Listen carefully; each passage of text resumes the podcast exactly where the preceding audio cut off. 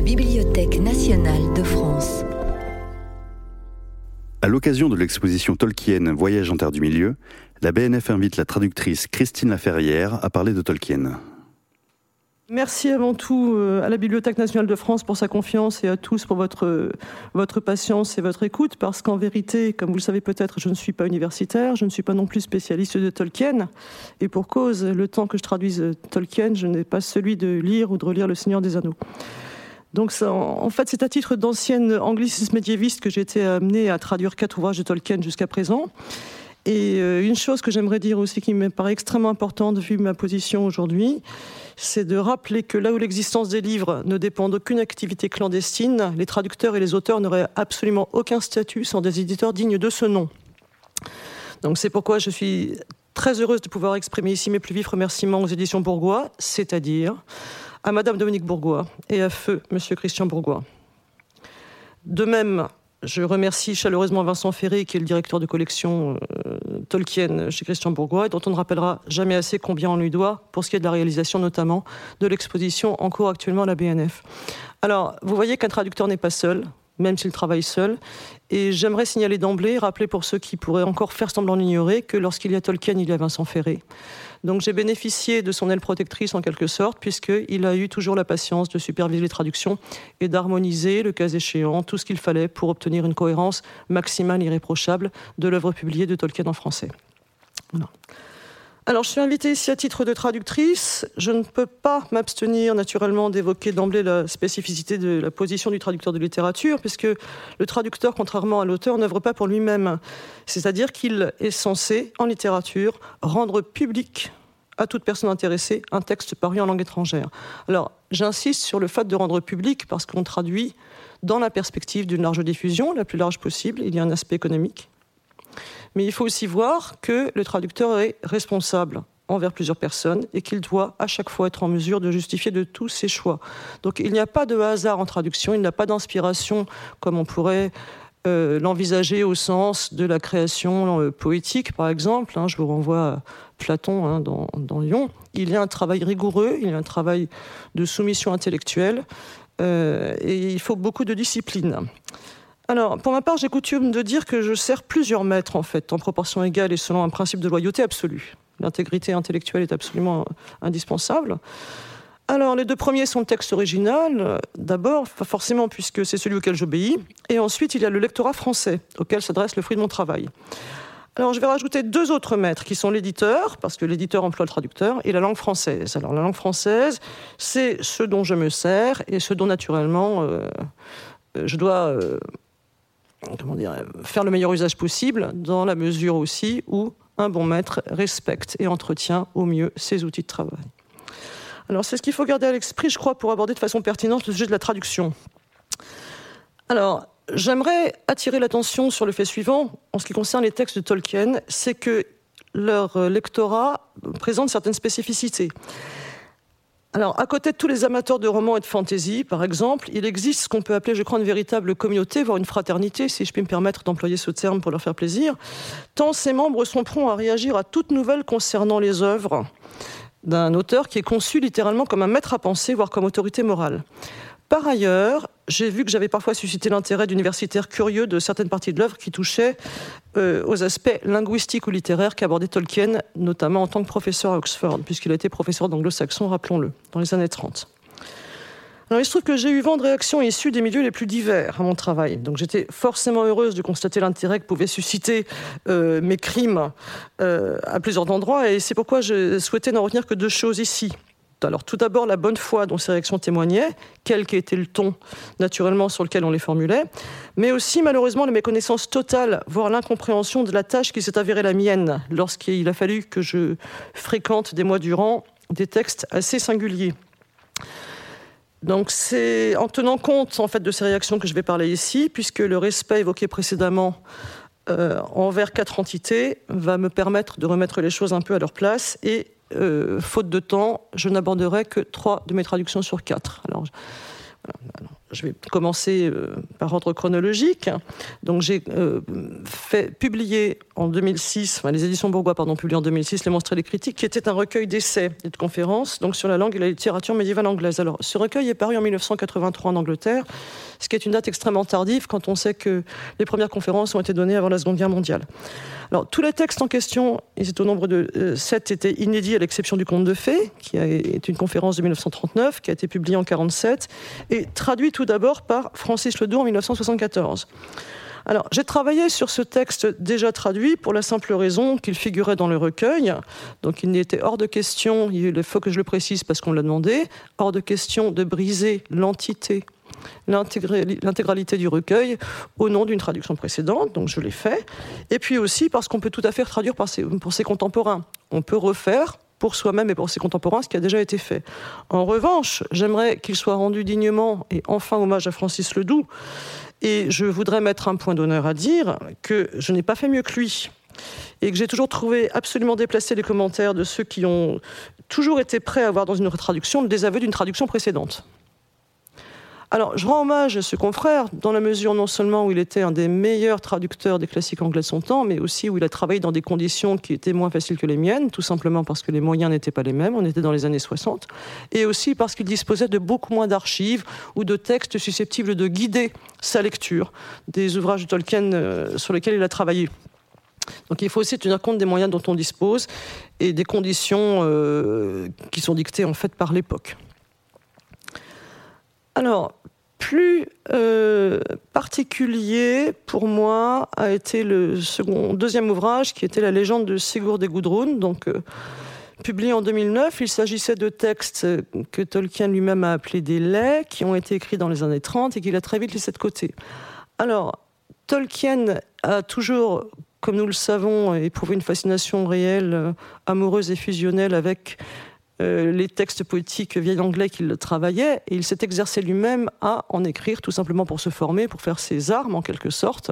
Il a essayé de reproduire ici donc une poésie telle qu'elle aurait pu être écrite par les poètes vieil anglais, donc euh, vers le 9e, 10e, 11e siècle. Alors, ces textes sont particuliers parce qu'il les a abandonnés assez vite et il n'en a quasiment jamais fait mention à quiconque, sauf à deux reprises dans sa correspondance, qui est extrêmement rare sur l'échelle d'une vie. Et on peut se demander pourquoi. Alors les interprétations varient, mais aboutissent toutes par une certaine forme de cohérence, à savoir que son propre imaginaire se formait dans son esprit, donc il avait déjà beaucoup d'idées en tête par rapport à l'univers qui le travaillait, qu'il souhaitait lui-même développer, dont il euh, voulait aussi repousser en quelque sorte les limites. Et à mesure qu'il continuait à enseigner ce qui est important et à découvrir, à travailler les textes, il s'est rendu compte que les sujets dont il s'inspirait en l'occurrence, à savoir les sagas scandinaves, n'étaient pas tout à fait en adéquation avec la forme. Alors, dans la préface remarquable rédigée par Christopher Tolkien à l'ouvrage, euh, on relève ceci, c'est qu'il dit que, en ce qui concerne la poésie vieille anglaise, il s'agit de saisir une situation, alors que dans la poésie scandinave, qui est par ailleurs plus tardive, il s'agit d'asséner un coup. Donc Tolkien avait beau suivre les règles de la poésie vieille anglaise pour des sujets qui étaient tout de même héroïques et épiques, donc il y avait donc ce point commun avec euh, Beowulf dont on parlera tout à l'heure, il avait l'impression d'un certain décalage entre la forme et le fond. C'est une des raisons objectives intellectuelles probablement les plus évidentes pour lesquelles il aurait été amené à laisser de côté donc euh, ce traitement. Cela dit, cela dit, bien qu'inachevés, ces textes sont assez aboutis et travaillés pour être parfaitement publiables, et d'ailleurs assez beaux.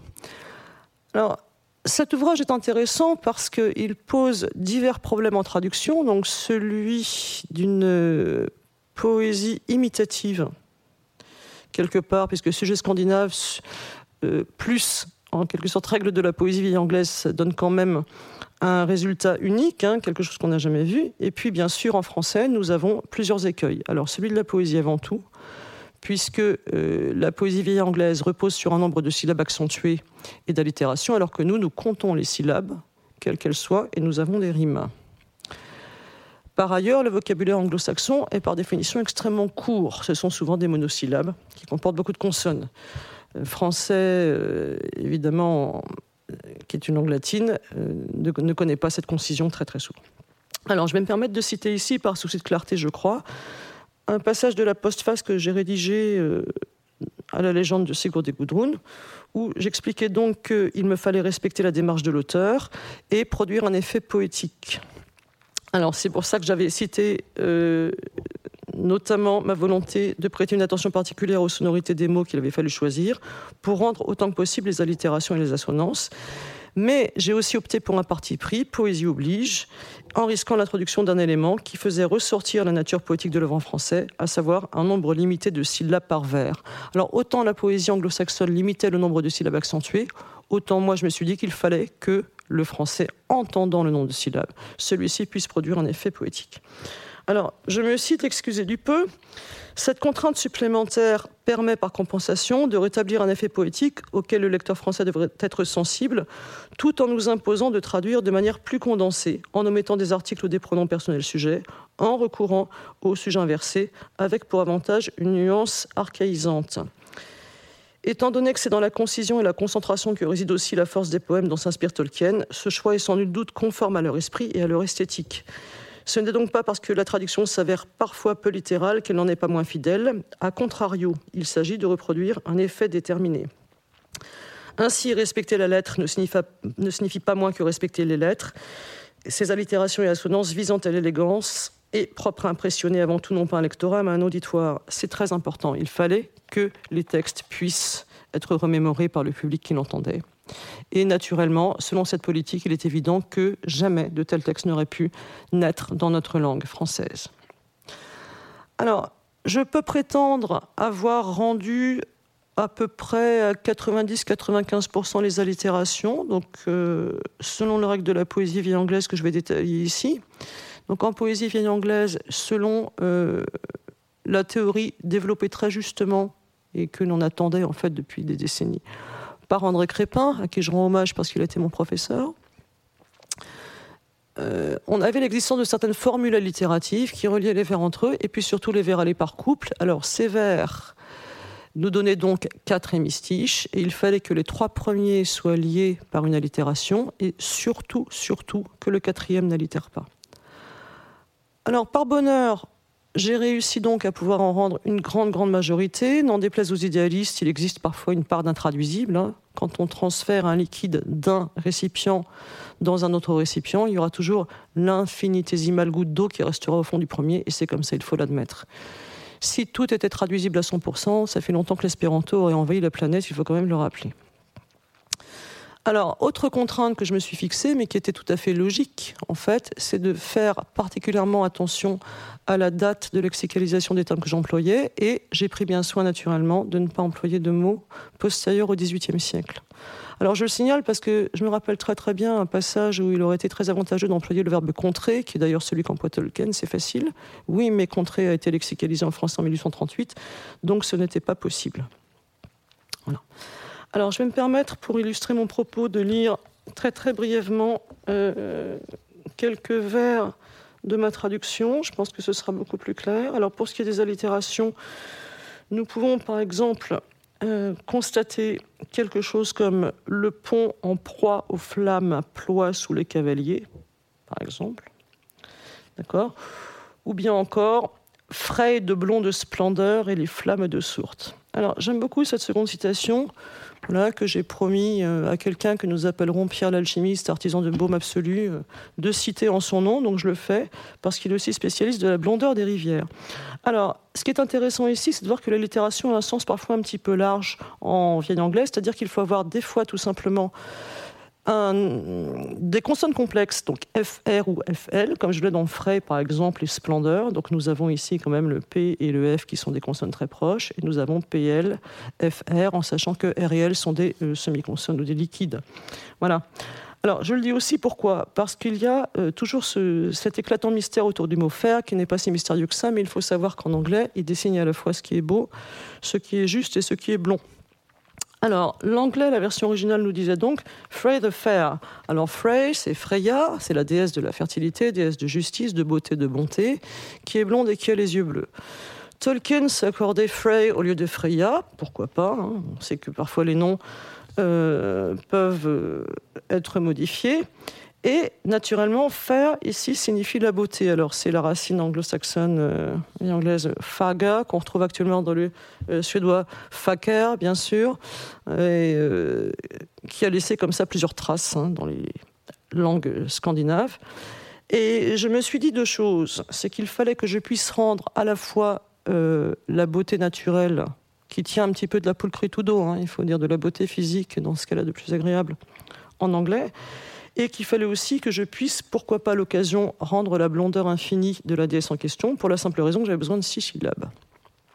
Alors c'est comme ça que j'ai abouti, pour faire une euh, allitération aussi belle que possible, à deux blonds, deux splendeurs, voilà, qui nous donne quand même cinq syllabes sur six, là où l'anglais n'en a que deux, dont une inaccentuée. Alors c'est une bonne chose quand on sait néanmoins que le sens de blond pour faire est apparu euh, après la conquête normande, hein, en fonction de critères esthétiques euh, certains. Et je crois que ce n'est pas une trahison du texte d'origine, puisque même si l'accent mis sur la beauté est évident, après tout, je ne commets aucun contresens en rajoutant un détail qui était inclus, puisque la beauté scandinave est blonde. Et je crois que cela peut rendre aussi justice un petit peu au texte pour les contemporains de Tolkien et les miens d'ailleurs, puisque faire est un terme connu euh, par les Français qui connaissent l'anglais, dans la mesure où naturellement ça désigne très souvent euh, la couleur des cheveux. Alors voilà le maximum de développement que j'ai pu m'autoriser dans la fidélité à la lettre d'origine et puis au texte tout court.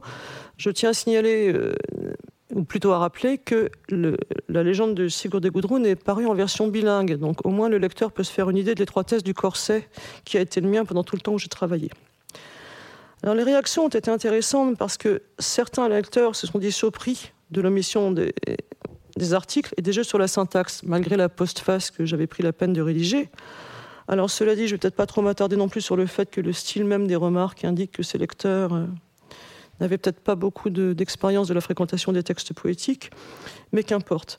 Euh, je ne suis pas là pour dire qu'il faut avoir une certaine érudition pour euh, pouvoir jouir de la lecture de Tolkien, mais je crois qu'il faut préciser que quand il s'agit de poésie, et surtout d'une poésie reconstituée selon des modèles archaïques anciens que nous, en français, n'avons jamais connus, il faudrait peut-être se donner la peine d'aller au-delà de l'acte de déchiffrage et de s'engager plus activement dans celui de la lecture. Il faut laisser l'atmosphère s'installer, c'est clair. La syntaxe qui n'est pas tout à fait celle de la langue parlée, c'est moins qu'on puisse dire, et les inversions ou omissions et autres, sont des choses auxquelles nous pouvons parfaitement nous habituer au départ, qui ont parfois été pratiquées naturellement dans la poésie française du haut ou du bas Moyen Âge, et il faut s'en laisser imprégner, il faut laisser l'atmosphère s'installer tranquillement. Alors, le euh, bénéfice de ces remarques pour moi, réside peut-être dans l'amplification de ce décalage que Tolkien aurait éventuellement ressenti pour sa part entre la forme et le fond. Il se trouve que nous, on peut le trouver beaucoup plus gênant du fait de la relative longueur du vocabulaire employé, donc il fait ressortir aussi euh, tout le monde qui peut exister entre le sujet héroïque ou épique des sagas et la reconstitution d'une forme donnée et de nouveau étrangère, hein, via anglaise pour nous en français. Alors cela dit, en matière de traduction, le traducteur n'a absolument pas vocation à réduire ni à assurer le confort du lecteur. Le traducteur a pour vocation de permettre au lecteur de trouver ce dont il est capable en fonction des ressources qu'il veut bien euh, déployer lors de l'acte de lecture. On ne peut pas lisser de la poésie compacte euh, de deux sources d'inspiration qui sont inconnues euh, pour nous dans notre littérature uniquement dans le but de faire plaisir au lecteur. Il faut faire l'effort. Voilà. Donc ça, c'est ce que je tenais à dire pour ce qui est de la légende de Sigurd et Gudrun. Alors, faute de temps, je vous laisserai euh, chuter vous-même dans la chute d'Arthur quand il vous plaira, parce que je crois qu'il est très important de parler de Beowulf, qui est la traduction que j'ai commise, qui a peut-être fait euh, couler le plus d'encre. Alors, c'est un cas très particulier parce que pour Tolkien, il s'agit de la traduction en prose d'un poème anglo-saxon. Alors, rappelons brièvement que Beowulf constitue à peu près un tiers du corpus de poésie vieille anglaise dont nous disposons actuellement. C'est un texte qui a été rédigé euh, vers le Xe euh, siècle, voilà, dont la tradition remonte probablement au VIe siècle, qui a été raconté, raconté, raconté des décennies et des décennies durant et qui a finalement été couché sur le papier, donc avec tous les ajouts que l'on peut imaginer au fil des générations et surtout au fil des événements historiques. Alors une fois encore, merci infiniment à André Crépin d'avoir pu euh, analyser le texte euh, au point d'en faire deux traductions remarquables en vers qui sont parues aux belles lettres grâce à Régis Boyer. Signalons quand même que tout ce que l'on a en France et même en Europe concernant la littérature scandinave médiévale est l'œuvre de Régis Boyer. Et merci à Tolkien d'avoir fait remarquer en fait toute l'accumulation de traditions depuis le début de la légende de Beowulf, que l'on peut situer au VIe siècle, jusqu'à sa mise sur papier, donc euh, avant la, à peu près, à peu près à l'époque de la conquête normande, un peu avant. Alors c'est un texte qui a souffert, dont les manuscrits sont rares. L'un a été irrémédiablement endommagé dans un incendie de 1731. Il en reste un exemplaire à la Bibliothèque nationale de Londres, la British Library, voilà, pour ne pas la citer. Et il faut savoir que c'est un texte qui a, qui a suscité la fascination de Tolkien toute sa vie. Alors voilà ce que c'est pour lui. Tolkien était enseignant. Il s'est permis de faire en prose une traduction d'un texte en vers, ce afin de guider ses propres étudiants. Alors la traduction qu'il a faite s'accompagne de nombreux commentaires et de notes qui sont extrêmement riches, très éclairants sur ce qu'était la tradition qui a inspiré le poème au fil des âges.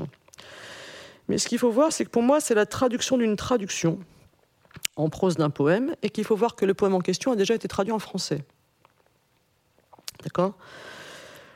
Donc, pour moi, qu'il a traduit, il ne s'agit pas d'éclairer des étudiants de vieil anglais. Ils ont, ils ont d'autres moyens d'arriver à, ce, travail, mais il s'agit de montrer comment quelqu'un a pu, euh, sous une autre forme, traduire un poème, de sorte à faire que cette traduction en prose ne soit qu'un passage vers une meilleure étude de l'œuvre en vers. Alors, la question s'est posée, plutôt m'a été posée, à savoir celle de la nature de ce que je traduisais précisément. Alors, il faut répondre, et je vais le redire, que moi, je n'ai fait que traduire le texte de Tolkien ce à la lumière des commentaires qu'il destinait à ses étudiants. Donc il est vrai que parfois, quand je me suis posé certaines questions, eh bien, les réponses étaient dans les commentaires pour le choix du vocabulaire. Alors, si le fait euh, de traduire l'œuvre de Tolkien destinée à ses étudiants ne m'empêchait absolument pas de consulter le texte original ou bien sa traduction française, je vais tout de même veiller dans certains cas, au cas où j'aurais été tenté, à ne pas amender quoi que ce soit du texte de Tolkien en fonction de la version originale. Et par ailleurs, si j'avais une bonne trouvaille, j'ai veillé parfois aussi à vérifier qu'elle ne concordait pas forcément avec les choix d'André Crépin, parce que je ne voulais pas m'entendre accuser par la suite d'avoir usurpé son travail.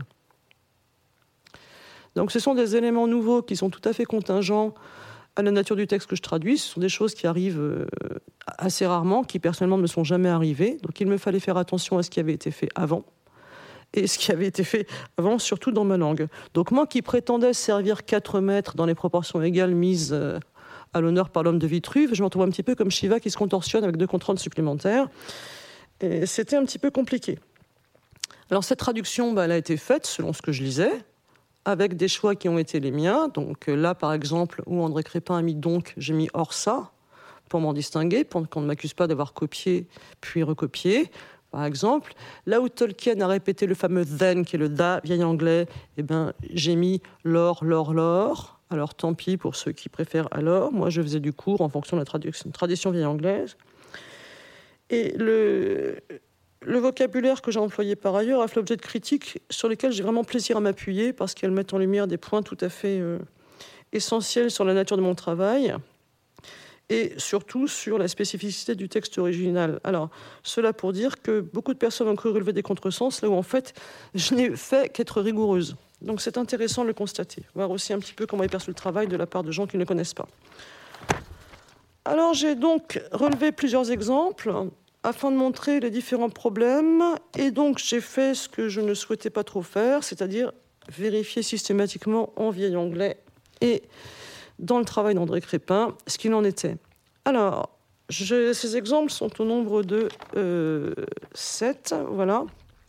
Et ils sont chacun particulier. Alors le premier que je m'accorde, hein, je, vais lire de façon phonétique le vieil anglais.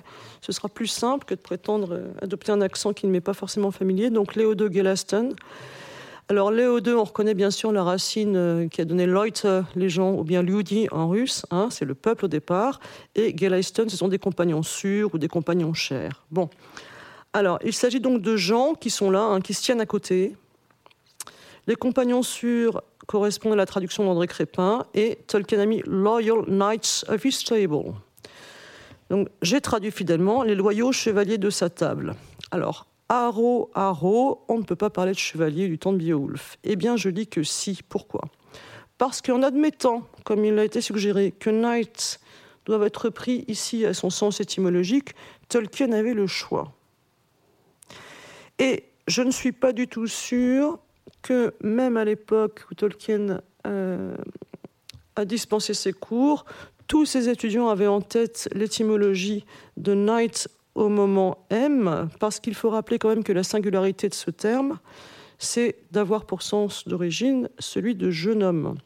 Alors c'est amusant de relever quand même que l'anglais est la seule langue dans laquelle le mot chevalier n'a pas pour étymologie une base reliée au cheval ni au verbe chevaucher dans toutes les autres langues européennes, nous avons soit du cheval, soit une position à califourchon en quelque sorte. Mais le knirt, donc le knight anglais, hein, on connaît euh, knert en allemand et knecht de nouveau en suédois, eh bien, ça désigne le jeune homme. Et très souvent, encore aujourd'hui, dans les langues vivantes où ce terme existe encore, un rapport fondé sur la jeunesse ou la supériorité, quelque part de l'obéissance. Il y a un petit côté vassal parfois. Alors, là où je dis qu'il avait le choix Tolkien, c'est qu'il pouvait très bien traduire Léo II, donc euh, les gens ou le peuple, par quelque chose comme des amis ou des compagnons. Pourquoi pas? Il a choisi Knights, et après tout, j'ai traduit chevalier. Alors, il est vrai que ça paraît anachronique, puisque pour nous, la chevalerie, c'est comme le roi Arthur, c'est largement postérieur. Et puis, il y a quand même un titre de noblesse derrière euh, qui mérite d'autres développements. Alors, mon deuxième exemple euh, concerne euh, les festivités qui ont lieu après l'exploit de Beowulf, et le vieil anglais nous dit Swotol Scopus. Donc il parle du chant clair de l'Aide, selon André Crépin. Et Tolkien nous donne The Clear Singing of the Minstrel. Alors, il m'a été reproché d'employer le terme de ménestrel. Bon, moi j'ai traduit ce qu'avait écrit Tolkien, en sachant que si on s'amuse à parler d'étymologie de knight, on peut très bien parler de celle de ménestrel, où on retrouve quand même aussi quelque part la notion de serviteur. Alors, André Crépin a choisi Aed, pourquoi? Parce que, euh, en dehors de la référence naturellement aux euh, Aed de, l'Antiquité grecque, puisque Aed, ça vient quand même de Ado, hein, je chante euh, en grec ancien, l'Aed est celui qui récite en public des vers de nature poétique, pardon, héroïque, je vous fais mes excuses, ou épique. Donc c'est en cela, l'Aed est intéressant. Pourquoi Tolkien n'a pas choisi Bard, après tout, parce que Bard existe, moi-même je l'ignore. Est-ce qu'on peut se demander s'il n'y a pas une réticence inconsciente à utiliser ce terme, sachant que, en anglais, c'est un des de Shakespeare? Je ne sais pas. Mais après tout, Bard était possible. On ne peut tout de même pas justifier ce refus de Bard par le seul fait que ce serait un terme d'origine celtique, en fait, hein. pas anglo-saxonne. Je ne sais pas. Toujours est-il qu'il a utilisé le ménestrel, donc j'ai traduit par ménestrel.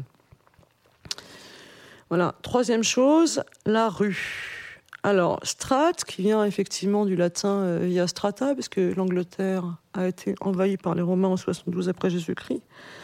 Donc, c'est un terme qui est très très commun dans la version originale de Beowulf, qui a été traduit par André Crépin par voix, qui a parfois été traduit par route, bien sûr, même si la route correspondra au vieil anglais rad, qui est sur la même racine en fait que to ride, se déplacer euh, par un véhicule qui a donné road.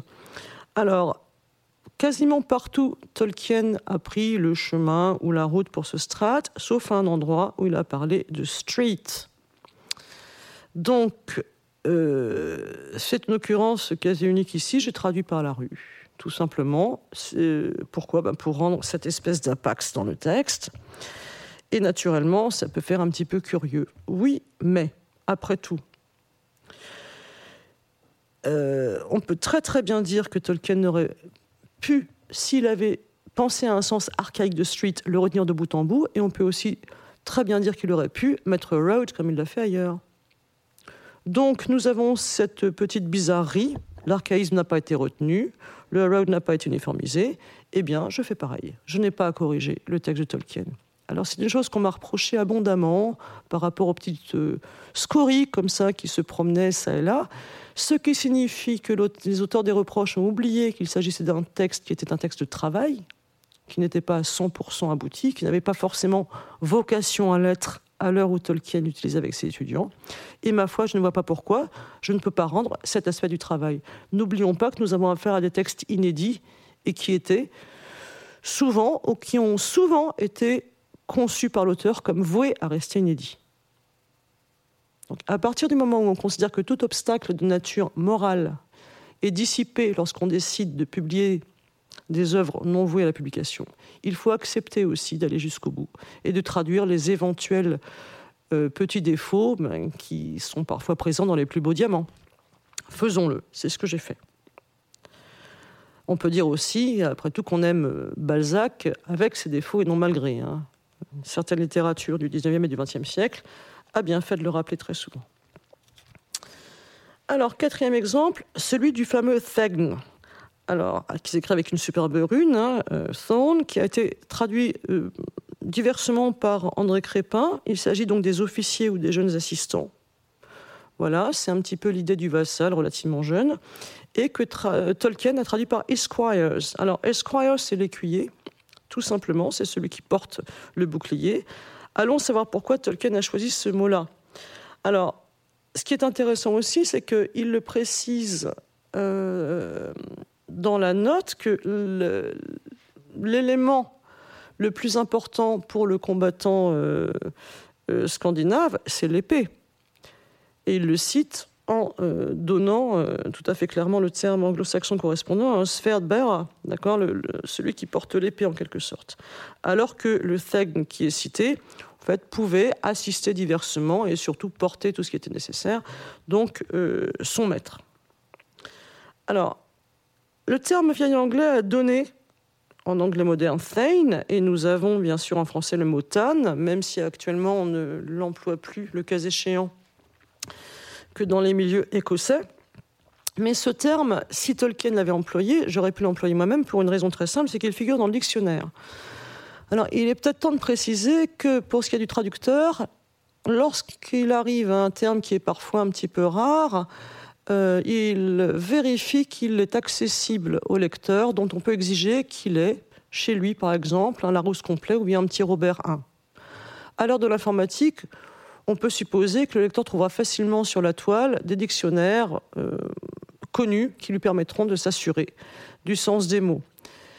Dictionnaire connu, c'est-à-dire que nous ne sommes pas en droit d'attendre que le lecteur lambda, si je puis dire, connaissent l'existence sur la toile de tous les dictionnaires d'anciens français ou de moyens français, ou bien le trésor de la langue française qui malheureusement ne va plus être réactualisé.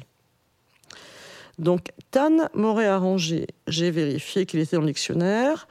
Je signale tout de même que dans le Robert 2013 à la page 1081, on passe de fortissimo à fortrait, ce qui signifie que le mot de fortitude a disparu. Je profite de l'occasion pour le déplorer. Voilà. J'aurais pu utiliser Tan, donc il ne l'a pas fait. Il a parlé d'écuyer en précisant par ailleurs l'importance de l'épée. Je traduis. Je n'ai pas une fois encore à corriger ce qu'a fait l'auteur. Alors, autre chose plus contestable, euh, ça a été la remarque encore sur la reine des Helmings. Alors, on a des queens en vieil anglais qui naturellement ont donné le mot queen, et on a aussi des ides avec une valeur particulière. C'est la noble dame, la dame, la lady, parfois la reine.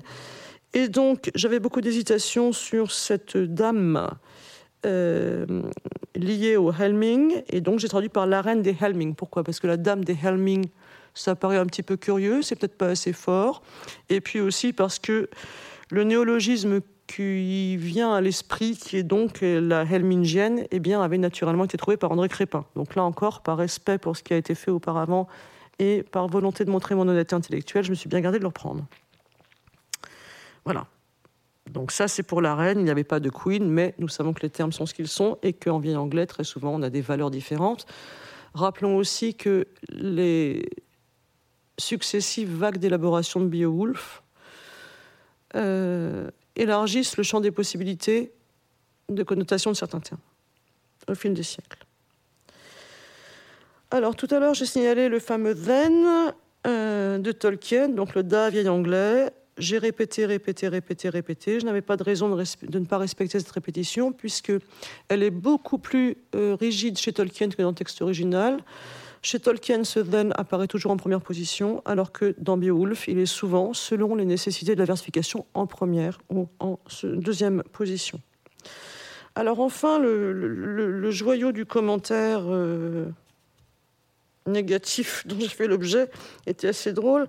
Il s'agit en fait du terme anglais fath qui a donné euh, l'anglais moderne feud. Donc c'est le droit de vengeance légale, c'est ça qui est très important. Hein. L'équivalent de vendetta n'est apparu que bien plus tard. On sait que la vendetta n'a de l'égalité que la bienveillance de la famille. Donc il se trouve que ce terme est introduit dans une note telle qu'elle en vient anglais et qu'il est commenté abondamment.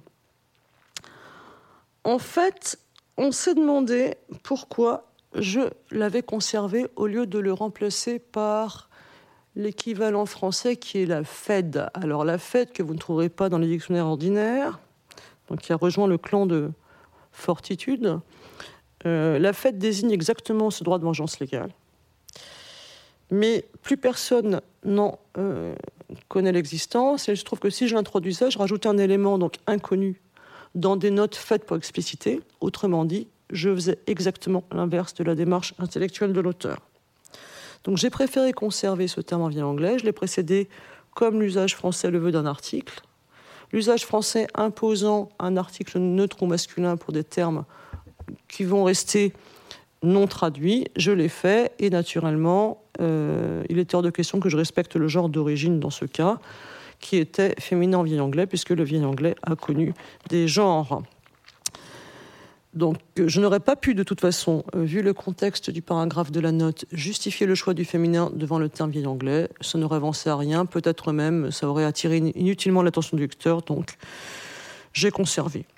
Donc si l'on considère que le texte doit être accessible et qu'on renonce à utiliser un mot rare quand le terme l'anglais est librement euh, explicité, on peut considérer qu'il s'agit de réitérer ici en français la démarche de l'auteur envers ses étudiants. C'est ce que j'ai tenté de faire.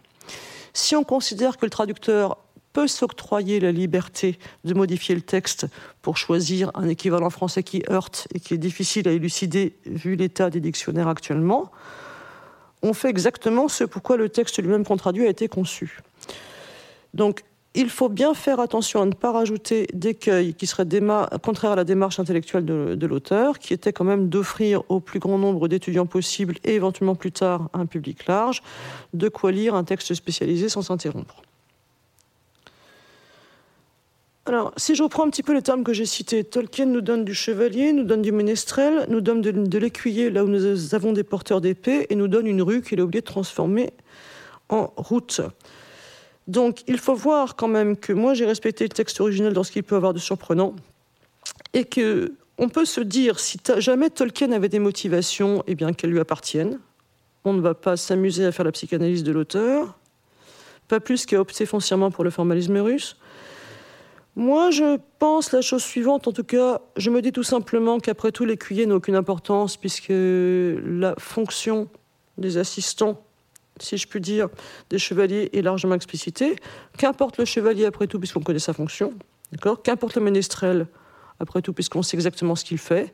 Et on peut croire, en fait, que tout cela aide, plus ou moins, à... Euh, marquer d'une atmosphère plus médiévale encore le texte à le distancier par rapport à notre époque. Donc c'est à croire en fait que Tolkien accomplit ce que dans Le Monstre et les critiques, il a démontré que le poète accomplissait lui-même, c'est-à-dire ajouter des éléments au fur et à mesure, de même que le poète de Beowulf emprunte tout un, tout un univers païen de son monde chrétien. Donc dans ce cas, on ne peut pas considérer qu'il y ait vraiment d'anachronisme ni de bizarrerie dans les termes employés par euh, Tolkien, mais je crois surtout qu'il faut remercier Christopher Tolkien d'avoir pris la peine d'éditer, comme il l'a fait, les commentaires qui allaient avec la traduction de son père, puisque c'est comme ça que l'ouvrage qu'il a fait paraître a euh, obtenu toute sa cohérence et justifie en soi, si besoin était, combien en fait il aurait été malheureux de s'arroger le droit de euh, corriger la traduction de Beowulf faite par Tolkien à la lueur des poèmes vieil anglais lui-même. Voilà. Donc, euh, ce que l'on peut retenir, c'est qu'il a déployé son imaginaire dans la contrainte linguistique. donc qui apparaît dans le deuxième texte que j'ai traduit, lorsqu'il s'est agi de faire de l'imitation poétique, et qu'il a profité d'une traduction en prose, en fait, pour faire valoir la poésie qu'il allait davantage expliciter. Voilà ce que je peux dire euh, rapidement donc, euh, des principales difficultés, des principales richesses du travail face auquel euh, j'ai été confronté en quelque sorte, en vertu de, contraintes multiples. Et donc j'espère avoir su fournir un aperçu des divers aspects de ma mission et surtout satisfait quand même aux attentes de ceux qui ont eu envie d'en savoir plus en me lisant. Peut-être aussi ai-je pu apaiser les esprits qui ont perçu en fait des faiblesses dans mon travail, là où il n'y avait qu'un effort de rigueur. La rigueur m'est chère. En même temps, je ne vais blâmer personne de ne pas être traducteur. Après tout, seuls les traducteurs sont en mesure de juger vraiment une traduction. Voilà. Donc, ce pour vous dire, non sans vous remercier une dernière fois de votre invitation, que je n'irai jamais changer d'un iota les traductions que j'ai commises. Mais j'ajoute néanmoins, en me retirant sur la pointe des pieds, que je ne m'adresse qu'à des gens capables de m'entendre. Et ceux-là me liront sans danger. Vous venez d'écouter un podcast de la Bibliothèque nationale de France. Retrouvez les conférences, rencontres et créations de la BNF sur toutes les plateformes de podcast ainsi que sur le site bnf.fr.